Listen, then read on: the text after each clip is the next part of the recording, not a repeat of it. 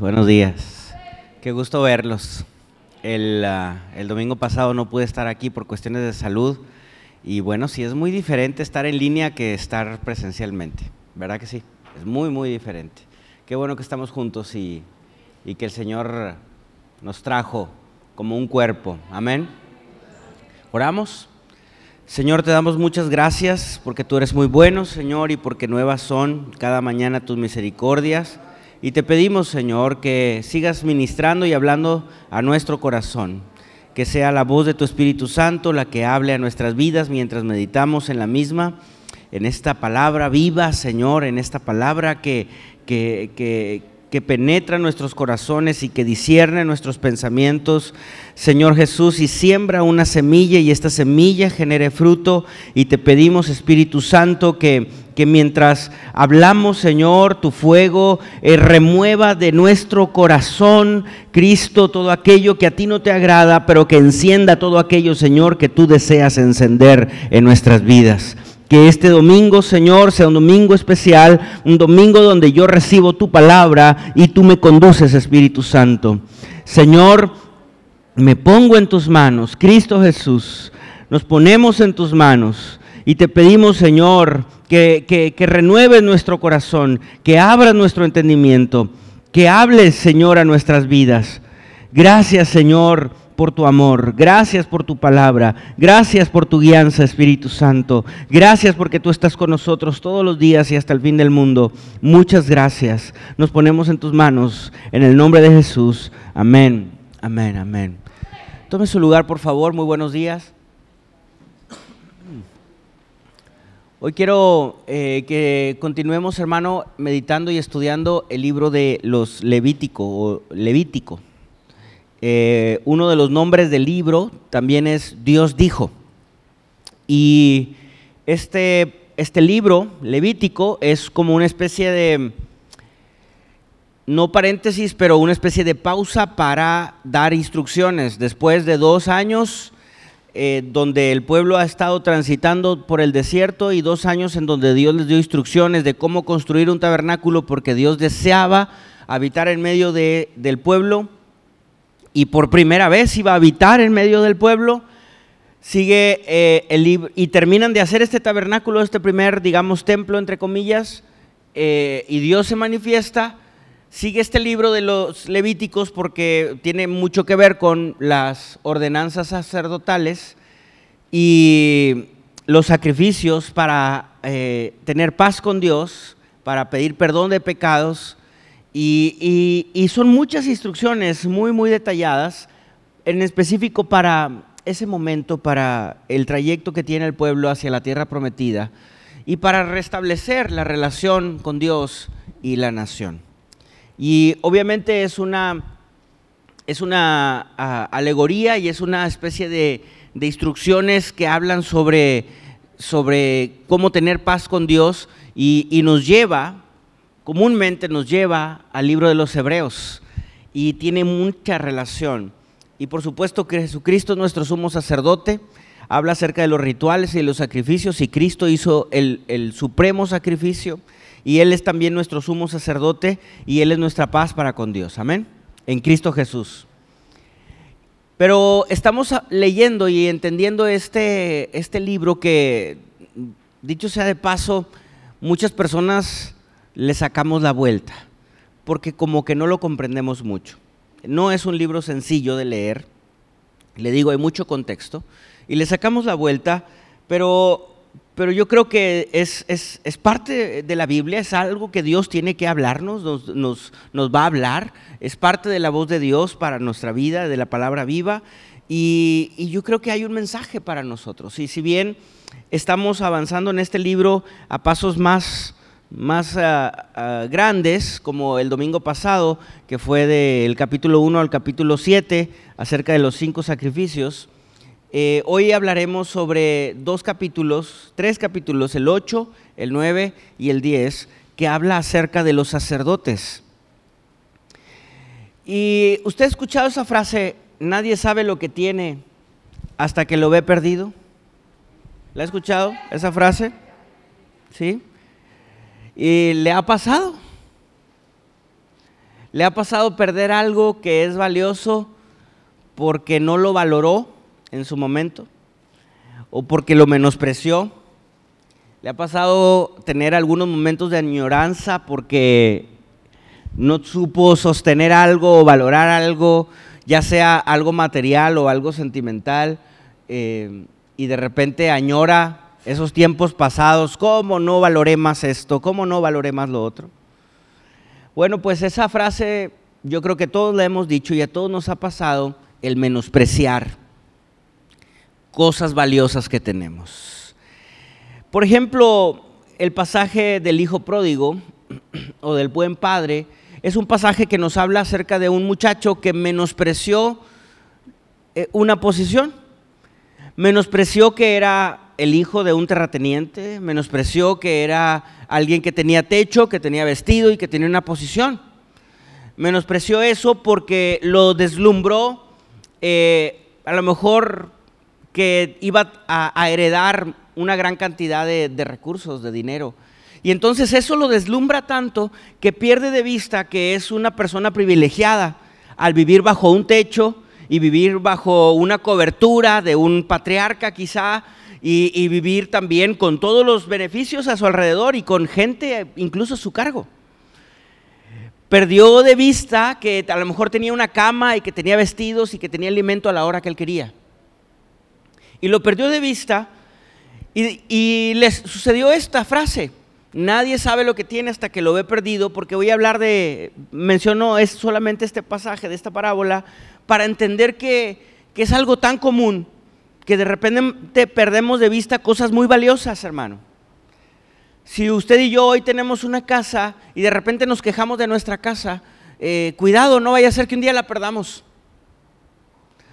Tenemos familia y nos quejamos de nuestra familia y cuidado, no vaya a ser que un día lo perdamos. Y tenemos un vehículo o tenemos ciertos bienes eh, inmuebles y los menospreciamos y hasta los pateamos. Cuidado, no vaya a ser que un día lo perdamos. Cuidado. Una persona se puede, eh, las parejas también pueden llegar a decir esto. Nadie sabe lo que tiene hasta que lo ve perdido, cuando de repente pierden la relación. Mire, por supuesto yo no soy experto en temas eh, de matrimonio, pero, pero algo podemos ir aprendiendo conforme a la palabra y la experiencia. Pero cuando la pareja deja de tener comunicación y deja de tener contacto, empieza a haber un distanciamiento. Y deja de tener contacto y deja de tener esa comunicación porque parece muy común. Ya vivimos, ya tenemos 20 años viviendo, 15 años viviendo juntos, 20 años, 25 años, y entonces ya nos hablamos menos y tenemos menos contacto. Y de repente la pareja se disuelve y viven en dos mundos separados. Y cuando sucede algún problema y viene una separación, muchos podemos decir, ¿por qué no lo valoré? ¿Por qué dejé de tener la comunicación? ¿Por qué dejé de tener el contacto físico, la caricia, el piropo? Y de repente lo que, era algo muy valioso se convirtió en algo común y esa rutina se hizo que se perdiera. Lo mismo con los hijos. Se tienen hijos y es algo maravilloso y vivimos con ellos tantos años que se vuelven tantas rutinas que no aprendemos a valorarlos. Y de repente ya se van. Y bueno, ¿por qué no aprovechamos más tiempo con nuestros hijos? ¿Por qué no eh, los abrazamos más? ¿Por qué no viajamos más? ¿Por qué no hicimos más reuniones con nuestros hijos? De repente se van porque lo que es común lo que es valioso de repente se vuelve común y pierde, perdemos la capacidad de asombro, perdemos la capacidad de valorar que tenemos una familia, un hogar, alguien que nos ama, alguien que nos quiere, alguien que nos abraza, alguien que nos da un beso.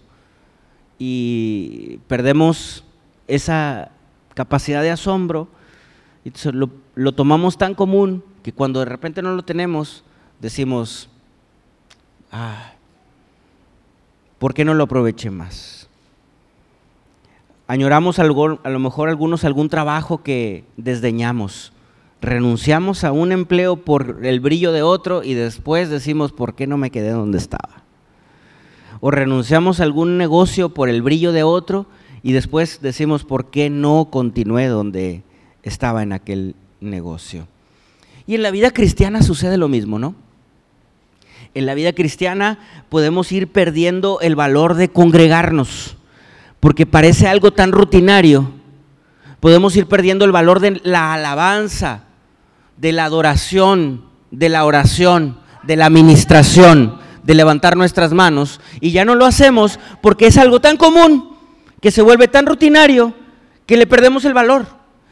Y hace tiempo atrás, cuando estábamos en nuestro primer amor, levantábamos nuestras manos y nadie nos molestaba en la alabanza. Y podría llorar el niño por acá y podrían suceder ruidos por otra parte, pero en nuestra adoración estábamos con nuestras manos alzadas al cielo. Nada, nada interrumpía, pero después llega la rutina y perdemos, dado lo común, se pierde lo valioso y ya no levantamos nuestras manos, ya no cantamos con el corazón, ya simplemente repetimos palabras o simplemente ya no congregamos porque lo, lo que es importante, lo que es valioso, lo que es sagrado, se va volviendo común y le restamos importancia.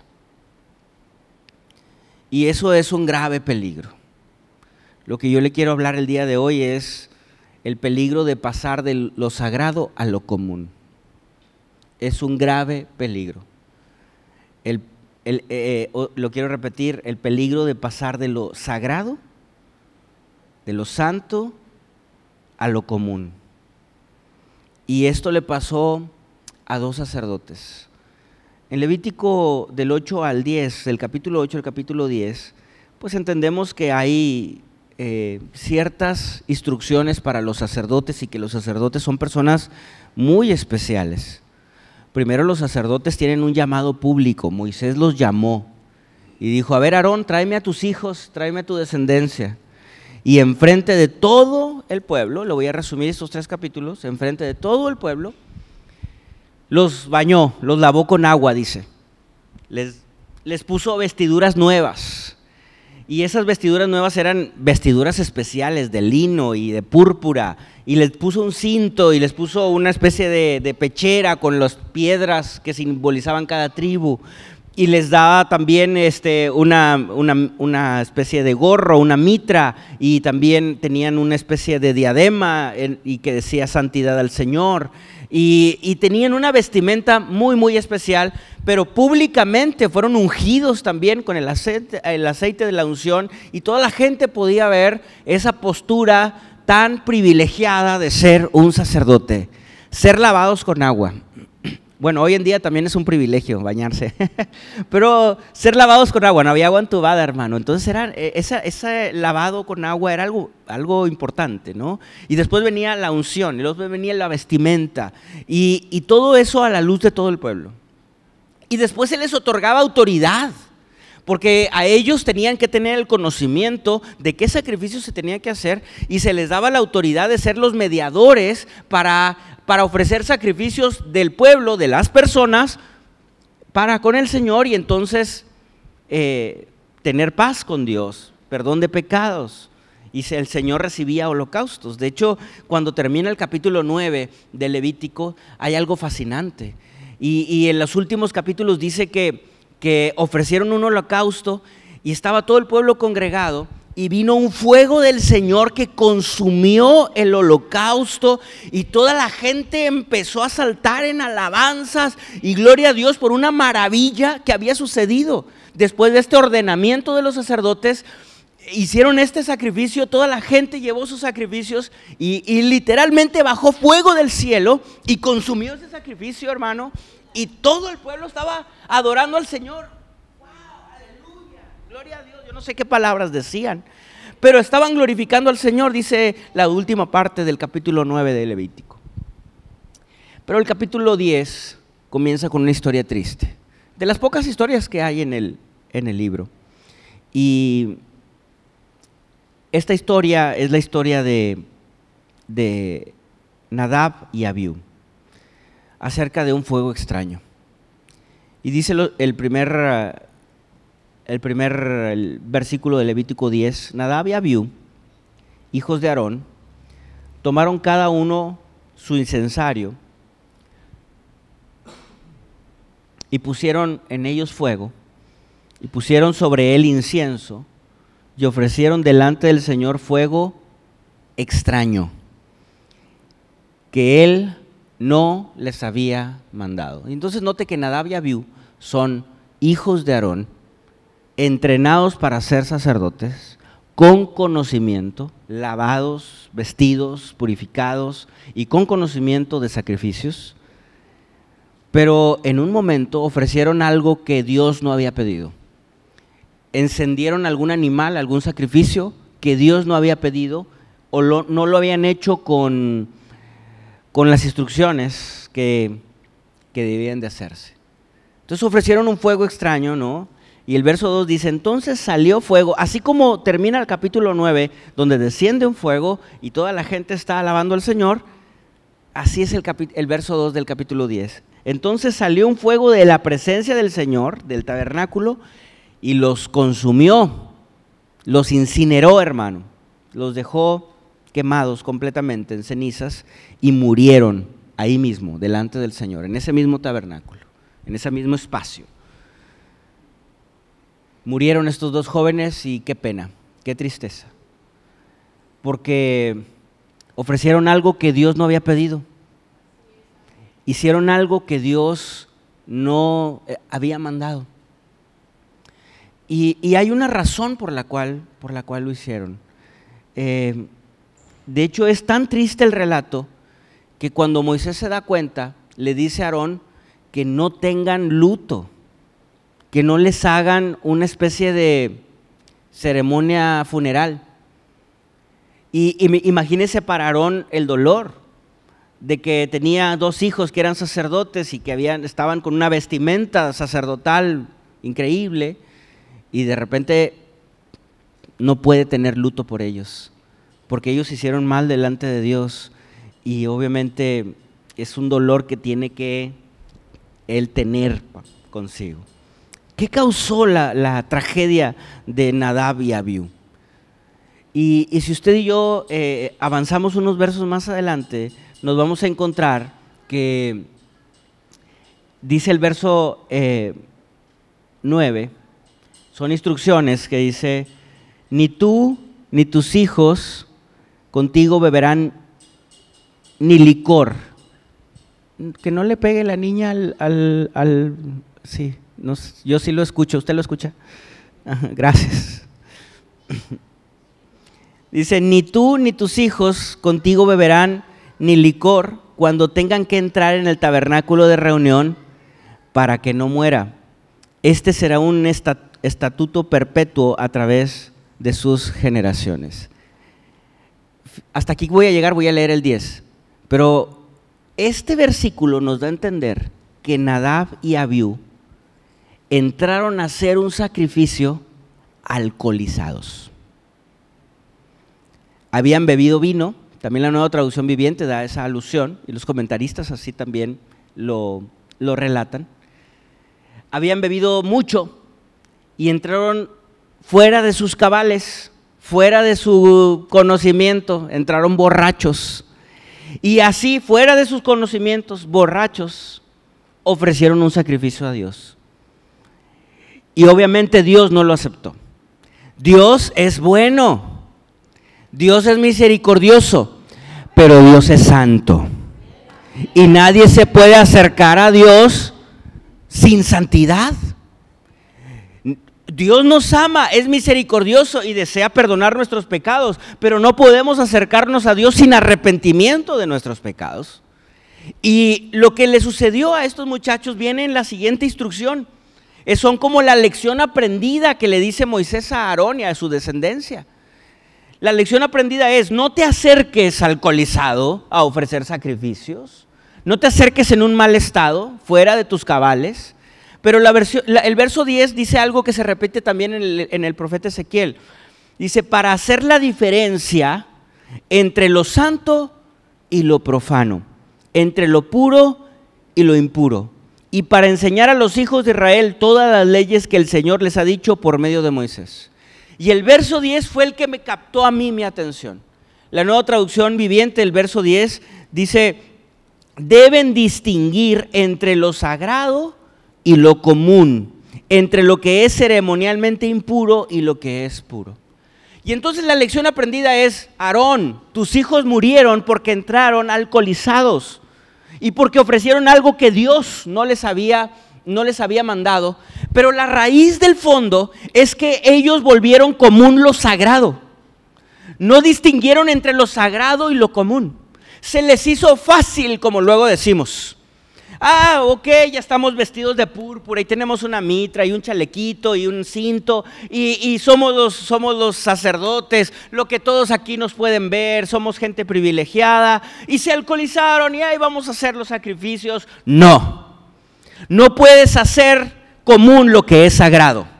No puedes tomar en menosprecio lo que Dios toma en alta estima. Lo que Dios ha llamado santo no lo podemos menospreciar. Cuidado, hermano, porque ellos perdieron la vida por esto. Y sucedió solo una vez. Solo ellos fueron gente que perdió la vida por confundir lo sagrado con lo común. Pues no. Hay otros casos. Y, solo mencionaré algunos. Los hijos de Lee le sucedió. Primera de Samuel, capítulo 2, verso 17, voy a subrayar una sola palabra de ese verso que es, ellos menospreciaron. Y los hijos de Elí es la misma condición de Aarón. ¿Y era gente desconocedora? No, hermano. Los levitas eran gente muy conocedora. Sabían lo que estaban haciendo. Tenían que conocer los rituales a la perfección. Incluso, desde mi punto de vista, esta es una opinión mía, yo quiero pensar que incluso los hijos de Eli sabían la historia de Abiú y de Nadab. Probablemente. ¿Por qué no habrían de saberla? ¿Por qué no? Si es una historia trascendente. Está escrito en los, libros, en el Pentateuco, en, en, la instrucción de Moisés. Es más, Moisés escribe el Pentateuco, escribe los Levíticos, y si tú eres un sacerdote, tu lectura obligada es el Levítico. Pero le sucedió lo mismo a los hijos de Eli. Menospreciaron su, su, posición de sacerdotes y hacían pues lo que querían con, las ofrendas que daba el, pueblo. El mismo Elí lo hacía. Hasta Dios le recrimina a Elí, le dice, el profeta le dice al mismo sacerdote, tú te has engordado con lo que Dios te ha dado. Pero tus hijos han menospreciado las ofrendas han menospreciado su posición. Hermano, subraye la palabra menospreciado porque el menosprecio es un pecado. Si menospreciamos lo que es santo, es un pecado, hermano. Y mucha gente muere espiritualmente por menospreciar lo que es santo para Dios. Y a eso voy a llegar al final. Menospreciar, cuidado, no menospreciemos. No menospreciemos lo que Dios ha elegido lo que Dios ha señalado como sagrado, como santo. No lo, no lo tengamos como común. Y así yo creo que así le pasó a los hijos de Eli, lo tuvieron como común. También le pasó a Nabucodonosor.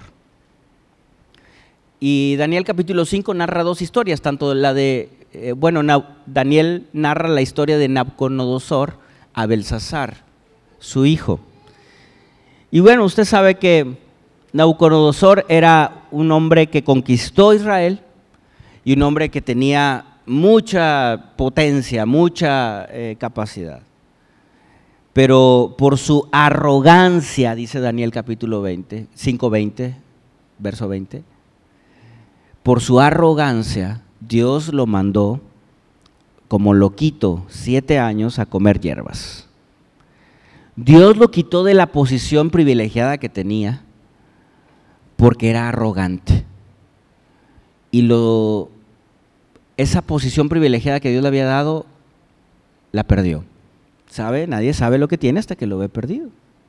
Y entonces tome dos palabras, menosprecio, arrogancia. ¿Por qué lo sagrado de repente se vuelve común? ¿Por qué lo que es santo lo menospreciamos? Por arrogantes. ¿Por qué dejamos de congregarnos, de tener lectura, de orar? ¿Por qué dejamos de adorar a Dios? Por arrogantes. Hay muchas personas que conocen mucho de la palabra de Dios y la dejan de leer porque saben tanto. Y dejan de orar porque bueno, tienen 30 años de ser cristianos, muy probablemente hay que jubilarlos. Y han dejado de, buscar de Dios, y han dejado de servir, y han dejado por arrogancia. La arrogancia. Por eso Pablo también decía, la mucha letra mata. Llega la arrogancia. Otro caso es Belsasar mismo.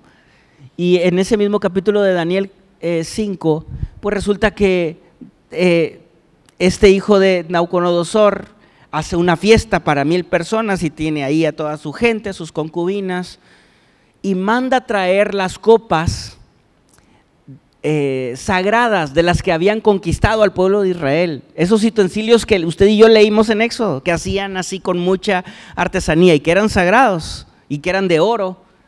Bueno, Él las manda traer. Y en esos utensilios sagrados hace una fiesta.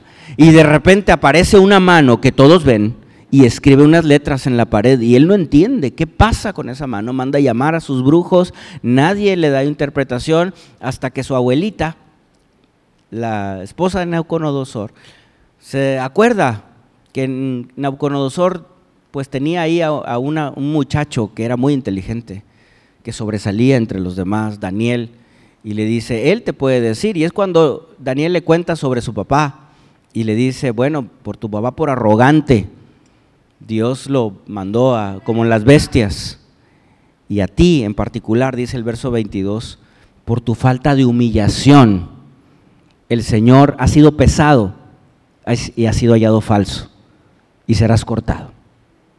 Eso significan esas tres palabras, por falta de humillación. ¿Por qué los hijos de Abiú, de, de Nadab y Abiú, los hijos de Aarón y los hijos de Li, Nauconodosor, Belsasar, cambiaron lo sagrado por lo común? También por falta de humillación. ¿Por qué dejamos de buscar a Dios? Porque la gente se aleja del Señor por falta de humillación. Porque no reconocemos nuestra verdadera posición delante de Dios. No nos acordamos de dónde nos ha rescatado el Señor. Y Nadab y Abiú tenían una vestimenta excepcional, preciosa, y no se acordaron quién les dio esa vestimenta. Y no se acordaron quién los rescató de Egipto no se acordaron, las siguientes generaciones no se acordaron quiénes fueron sus papás y qué había hecho el Señor con sus papás. Falta de humillación. Y por último, eh, otro caso que también salta a la vista, Sansón es otro caso, pero otro, un caso que podemos leer del Nuevo Testamento es la iglesia de Éfeso. Y en Apocalipsis capítulo 2, de verso 1 en adelante, pues el ángel, el Señor eh, le está diciendo al ángel de la iglesia eh, una cosa pues, muy importante, ¿verdad?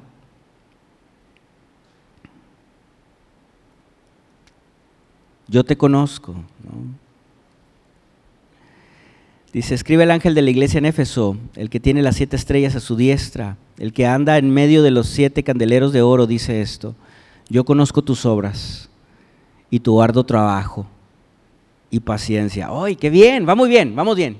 Éfeso, muy bien. Y no puedes soportar a los malos. Y has probado a los que dicen ser apóstoles y no lo son. Y los has hallado mentirosos. Oye, muy bien, Éfeso. Y has sufrido y has tenido paciencia. Y has trabajado arduamente por amor de mi nombre. Y no has desmayado. Oiga, hasta aquí, Éfeso, bien. Sin embargo, algo que se le puede, algo que está, aquí aludido es que Éfeso es algo, es muy activa y tiene mucha rutina. Y el verso 4 dice esto, pero tengo contra ti que has dejado tu primer amor. Es decir, lo anterior que acabo, que acabo de decir de ti es muy bueno, pero a lo mejor ya lo haces mecánicamente. Ya lo haces solamente por sentido común cristiano y has, has, perdido el valor y el sentido sagrado de lo que haces. Recuerda, y, y para recuperar el primer amor, el verso 5 dice, recuerda por tanto, ¿de dónde has caído? Es decir, recuerda por qué haces esas primeras cosas que te acabo de mencionar. Recuerda el origen, el sentido de por qué trabajas arduamente, de por qué escudriñas a los que tienen una mala doctrina, de por qué trabajas.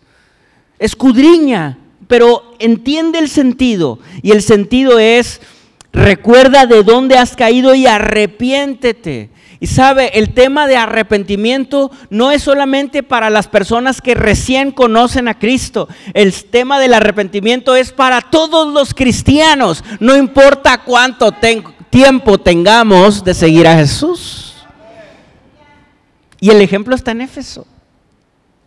Y haz las primeras obras, pues si no, vendré pronto y quitaré tu candelero de tu lugar si no hubieres, si no te hubieres arrepentido. Pero tienes esto, que aborreces las obras de los nicolaitas, y los cuales yo también aborrezco. El que tenga oído, oiga lo que el Espíritu dice a las iglesias. Al que venciere, es decir, que el arrepentimiento, hermano, es vencer. Le daré a comer del árbol de la vida, el cual está en medio del paraíso con el Señor. Y estos son cuatro ejemplos de pasajes que nos hablan acerca de, de cuando lo común, lo sagrado se vuelve común y menospreciamos, dejamos de valorar. Yo creo que la historia se repite.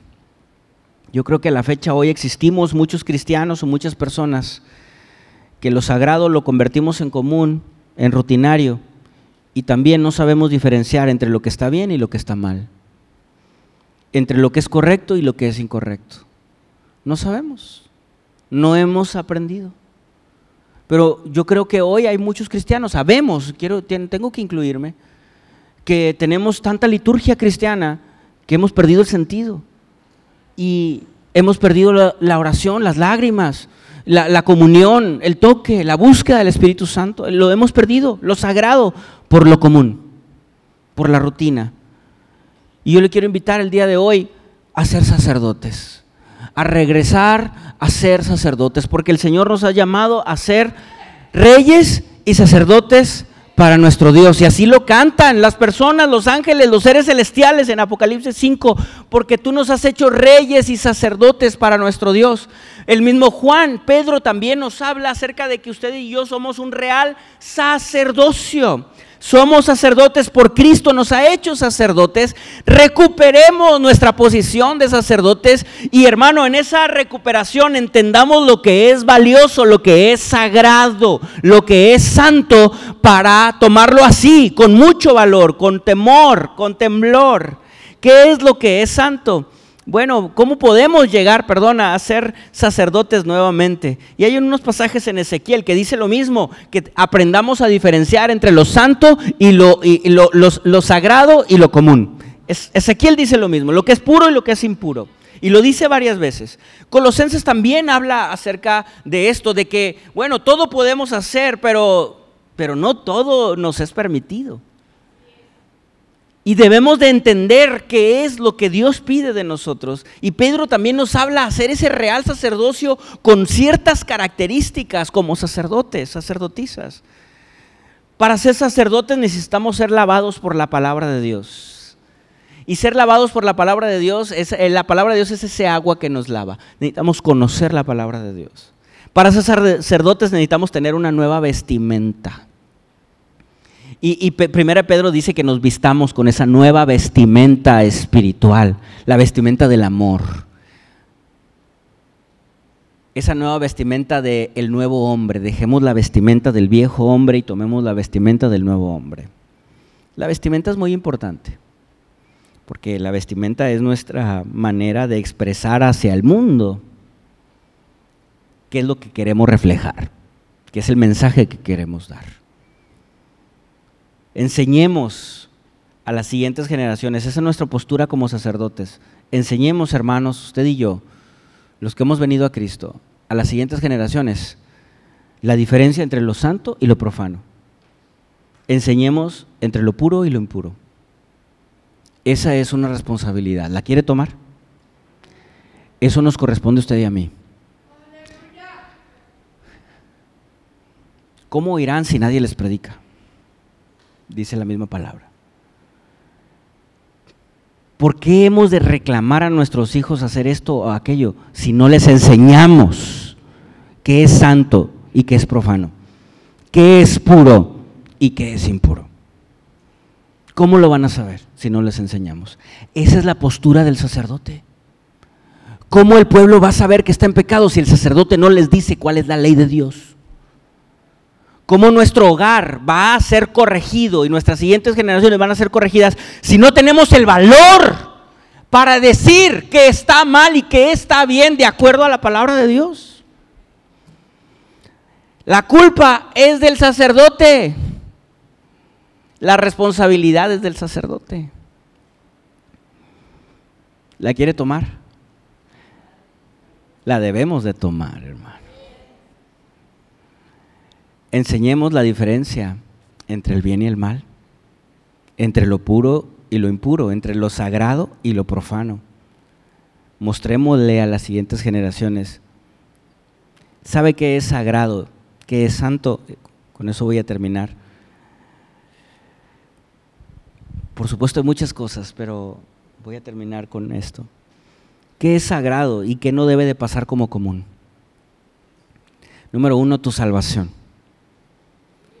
Nuestra salvación, hermano, no la debemos de menospreciar por nada. No dice Hebreos capítulo 2, verso 3, que no podemos, hermano, exponer una salvación que es tan grande.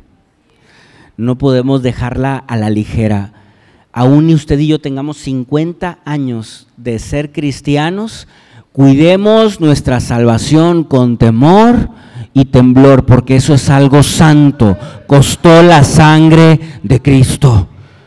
Y no lo tomemos como algo común. Como bueno, ya Cristo perdonó nuestros pecados, ya no tengo que arrepentirme más. No, no, no, eh. cuidemos nuestra salvación porque no vaya a ser que estando en la línea no entremos a la tierra prometida porque lo común, lo sagrado lo convertimos en común. Cuidemos nuestra salvación. Si tú has venido a Cristo, un día le entregaste tu vida al Señor, recuerda ese día como, el, como Éfeso, recuerda ese día, recuerda el día que el Señor perdonó tus pecados y sentiste esa limpieza en tu corazón y sentiste ser una nueva criatura en Cristo Jesús. Y tráela a tu memoria siempre, todos los días, de tal manera que el congregarnos, el orar, el leer, el buscar, el llenarnos, no sea común, sino sea santo, sea sagrado. Porque recuerdo aquel día Dice aquel viejo canto, cuán glorioso es el cambio operado en mi ser viniendo a mi vida el Señor. Cuando Él vino a mi corazón. Y yo no sé si el autor de ese canto eh, eh, lo estaba escribiendo en el momento que se convirtió. Yo no creo. Yo creo que a lo mejor ya tenía ciertos años de ser cristiano, pero aún así recordaba ese día santo que Cristo vino a su corazón. Número dos, algo que es santo es nuestra relación personal con Cristo. No menospreciemos porque hemos sido tú y yo elegidos. No menospreciemos esa relación personal con Cristo porque eh, nosotros no elegimos a Él, Él nos eligió a nosotros. Romanos 8.1 dice, ahora pues ninguna condenación hay para los que están, continúan estando en Cristo Jesús no andan conforme a la carne, sino conforme al Espíritu. Están llenos del Espíritu. No volvamos común algo que es santo, que es la comunión con el Espíritu Santo. Número tres, cuidemos nuestro cuerpo, porque nuestro cuerpo es templo del Espíritu Santo. Y es eso, es santo, no lo profanemos. Es santo. No lo profanemos con adicciones, no lo profanemos con maltratos a nuestro propio cuerpo, porque es templo del Espíritu Santo. No lo profanemos con un mal uso placentero, porque es templo del Espíritu Santo. Nuestro cuerpo es santo, hermano. Y el lo, peor que ha pasado a esta generación es que ha transgredido su propio cuerpo. Y Romanos 1 también lo relata y, y, dice, ha ido contra naturaleza, han dejado a Dios y han atentado contra lo que es santo, la propia creación, la vida que Dios nos ha dado. Número cuatro, Dios nos ha dado a ti y a mí una familia y una familia en la fe. Malaquías capítulo 2, versículo 14, el Señor le dice eh, al pueblo, a través del profeta Malaquías, le dice, yo no escucho tus oraciones, porque has sido desleal con la mujer de tu juventud. Así que ni ores. ¿Sabe qué es santo? La familia que Dios nos ha dado. No lo tomemos como común, es santo. Si Dios te ha dado un esposo, una esposa y unos hijos, oye, cuídalos, aprovechalos, son, es algo santo, es algo sagrado, es algo valioso, no es algo común. ¿Sabe por qué vienen los insultos? Porque lo tomamos como algo común. ¿Sabe por qué viene el perdón? Porque lo tomamos como algo santo. ¿Por qué viene la reconciliación? Porque lo tomamos como algo que Dios nos dio. Cuando le digo a los muchachos, honra a tu padre y a tu madre para que te vaya bien. Le digo, por supuesto que Dios no nos dio este, papás perfectos, pero nadie elige a sus papás, ni los papás eligen a sus hijos. Es una decisión de Dios. Y al honrar a nuestros padres, honramos la decisión de Dios. Independientemente de si eran, sean buenos o no, honramos la decisión de Dios. Eso es algo santo. Y la familia en la fe también es algo santo. Efesios capítulo 2 habla acerca de esto, que usted y yo somos miembros de la familia de Dios, somos un pueblo santo. Hermano, el estar aquí congregados, juntos, unánimes, es algo hermoso. Es algo hermoso para el Señor. Desde arriba se ve que es algo tan precioso, quiero pensar yo, que cuando alguien se convierte, los ángeles hacen fiesta, pero también cuando nos reunimos es como el, aceite que desciende sobre el sacerdote y, va perfumando todo su cuerpo y sobre su barba y hasta llega hasta sus pies. Eso dice el Salmo 133. Algo tan, tan perfumoso, aloroso o eh, eh, aromáticamente bello. Y entonces la familia en la fe también es algo bello es algo que hay que valorar, es algo sagrado, es algo santo. Tú y yo, el Señor nos ha llamado a una familia en la fe. Por eso también el mismo Pablo dice que nos prefiramos mayormente a los de la fe. Y por último, nuestra alabanza, nuestra adoración y nuestro servicio es algo santo. Si usted y yo entramos hoy aquí, estamos en línea o yo no sé, estamos en un momento santo. El Salmo 100 dice, entraré por tus puertas con acción de gracias, por tus atrios con alabanza. Y hoy estamos aquí y este es el día del Señor. Y cada día que estamos en este lugar no estamos simplemente para repetir las palabras que están en una pantalla y cantar, sino estamos aquí para adorar a Dios. Y cada día que pasamos aquí al altar no estamos aquí simplemente para pues pasar un tiempo hincados, sino estamos aquí para buscar con, con, vehemencia un toque, una palabra del Espíritu Santo de Dios. Y estamos aquí para servirnos los unos a los otros y ser de bendición y ser edificados como cuerpo en Cristo Jesús. Y es un momento santo. No lo tomemos como común. Es una bendición ser sacerdotes. Le invito a estar de pie, por favor. Cristo nos ha hecho reyes y sacerdotes. Y es una bendición ser sacerdote porque quiero decirte que un sacerdote es aquel que tiene una posición importante que Dios le ha encomendado. Si tú has venido a Cristo y el Señor te ha hecho sacerdote, sacerdotisa de tu casa, es una posición importante que Dios te ha encomendado públicamente. Nadie puede negar que eres el sacerdote de tu casa. Es públicamente, este ve. Has sido elegido para eso. Y hasta los vecinos lo saben. Tú eres el sacerdote de tu casa. una bendición y es un privilegio. Si usted y yo somos sacerdotes, tenemos el privilegio también de tener una voz y unas palabras importantes que decir. Si tú eres un sacerdote y una sacerdotisa de tu casa, y si tomas esa postura, tu voz es muy importante. Tus palabras son muy importantes porque tus palabras son la enseñanza para diferenciar entre lo santo y lo profano, entre lo puro y lo que es impuro. Tus palabras van a resonar. Muchos de nosotros nos acordamos las palabras de nuestros papás, los papás que han venido a Cristo sobre todo, y todavía resuenan aquí, lo que es santo y lo que es, lo que es profano, lo que es puro y lo que es impuro, y resuenan aquí.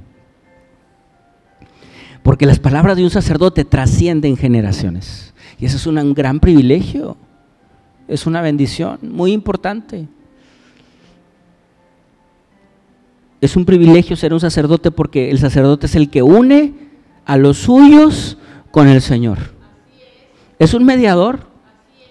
Es aquel que comunica la palabra y baja la presencia de Dios a su hogar para que se una con los suyos. Es un privilegio ser un sacerdote porque su descendencia es bendecida. su descendencia es bendecida. ¿Sabe? El que, el que es un sacerdote del Señor, ese pueblo, ese real sacerdocio del que dice Pedro, usted y yo no lo podemos apropiar porque es una promesa. Cuando creemos tú y yo en el Señor Jesucristo, somos salvos nosotros y nuestra casa. Y esa promesa de salvación es la promesa de bendición de la descendencia sacerdotal espiritual. Y por último, el que es sacerdote tiene la bendición de que el Señor lo respalda. El sacerdote, el Señor lo respalda. Tus palabras tienen poder, tienen un respaldo. Y el Señor te sostiene. Y el Señor te respalda. Yo no sé si el llamado para orar es, Señor, ¿será que en algunos momentos lo sagrado lo he vuelto común. Lo, lo que es santo lo he vuelto rutinario. Lo que es valioso lo he vuelto, lo he menospreciado. Mi relación contigo, mi salvación, mi alabanza, mi adoración, mi búsqueda, mi servicio, lo he vuelto rutinario como Éfeso. Señor, regrésame a mi primer amor. Permíteme regresar a tomar mi postura, mi vestimenta, mi posición como sacerdote. ¿Le parece si oramos? Oremos unos minutitos. Tú quieres venir al altar en buena hora, tenemos algunos minutos todavía.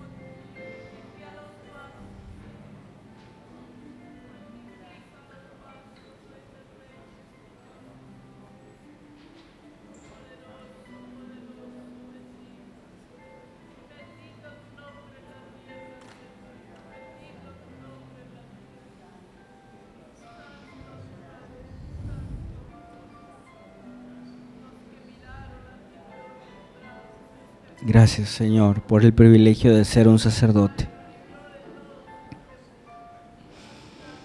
Ayúdame, sosténme, condúceme, guíame Espíritu Santo.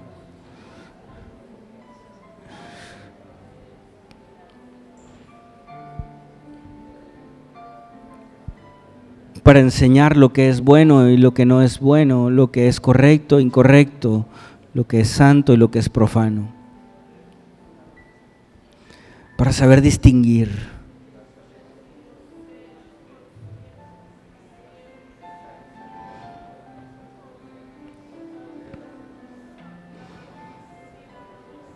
Y para no tomar, Señor, lo que es santo como común.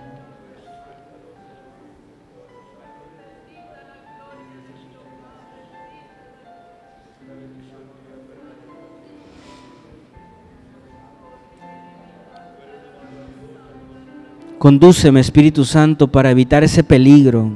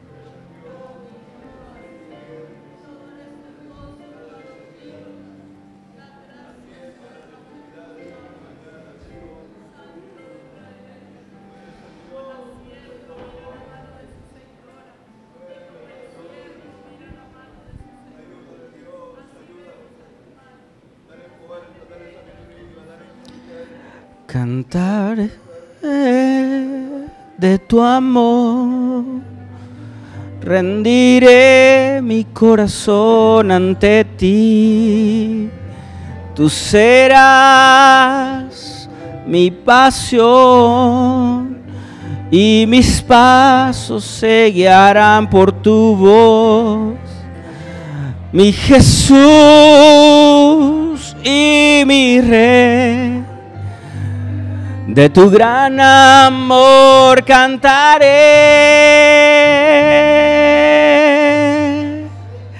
cantaré de tu amor, rendiré mi corazón ante ti.